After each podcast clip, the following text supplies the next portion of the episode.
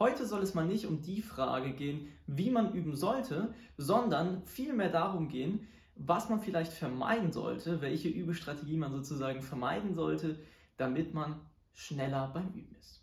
Ich nenne das Ganze die sechs Übesünden. Kommen wir nun auch schon zu Übesünde Nummer 1. Und das wäre, bis es kracht zu spielen, dann etwas rumkorrigieren und dann einfach weiter zu spielen. In den meisten Fällen wird es wahrscheinlich ungefähr so ablaufen. Man fängt an, ein Stück zu spielen, was man gerade einübt. Dann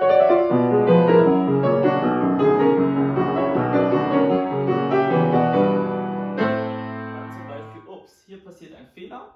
In den meisten Fällen wird dann jetzt probiert, irgendwie herum zu korrigieren, bis es irgendwann stimmt.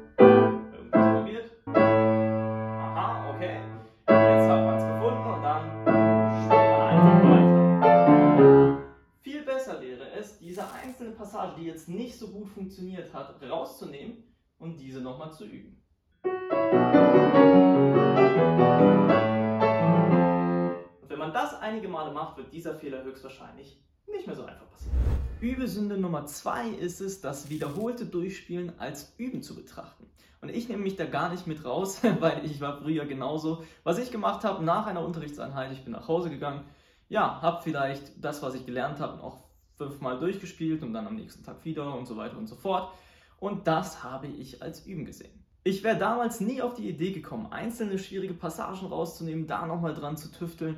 Ähm, ja, und eigentlich all das, was wir in diesen Videos besprochen haben, zu berücksichtigen. Doch genau das ist eigentlich das Wichtige bei Übesünde Nummer 3 ist einfach immer wieder von vorne anfangen. Und damit meine ich, wenn man ein Stück anfängt zu spielen und dann ein Fehler kommt, dass man einfach nochmal von vorne anfängt und dann schaut, ob es diesmal klappt. In den häufigsten Fällen wird das nichts bringen. Man wird wieder den Fehler machen und wieder und wieder und wieder. Und auch wenn man diesen Fehler mal nicht macht, spätestens bei der nächsten oder übernächsten Wiederholung, wird man das wieder machen. Viel produktiver ist es, sich diese Stellen zu merken und dann anschließend wirklich einzeln nochmal aufzugreifen, isoliert üben und dann ähm, ja, wieder es auszuprobieren, komplett zu spielen. Übesünde Nummer 4 ist das Last-Minute-Üben. Und das ist entweder, wenn man kurz vorm Unterricht ist und merkt, oh Mist, ich habe diese Woche noch nicht geübt, oder wenn man kurz vor einem Konzert oder Vorspiel steht und merkt, oh Mist, ich bin immer noch nicht so weit, wie ich eigentlich sein müsste. Das möglichst zu vermeiden, ist, denke ich, wichtig. Und das funktioniert vor allem mit einer guten Planung. Übesünde Nummer 5 sind Fehler, die beim Üben übersehen oder einfach drüber hinweggespielt werden und dann immer, immer wieder im Unterricht.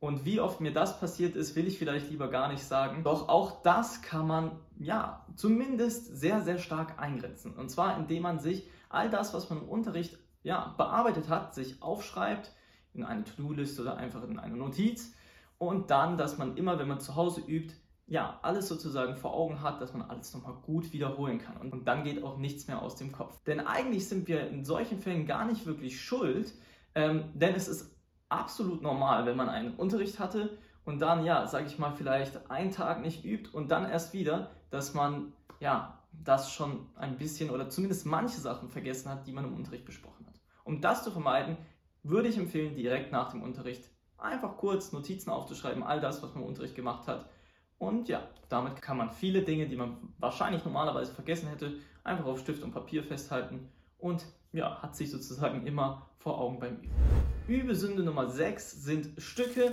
ja, die während des Spiels immer, immer, immer schlechter werden. Was ich damit meine, nehmen wir mal an, ein Stück hat drei Zeilen, dann was sehr, sehr häufig auftaucht, ist, dass die erste Zeile wunderbar klappt, die zweite Zeile ja, dann so mittelgut und die dritte Zeile ist überhaupt komplett unsicher.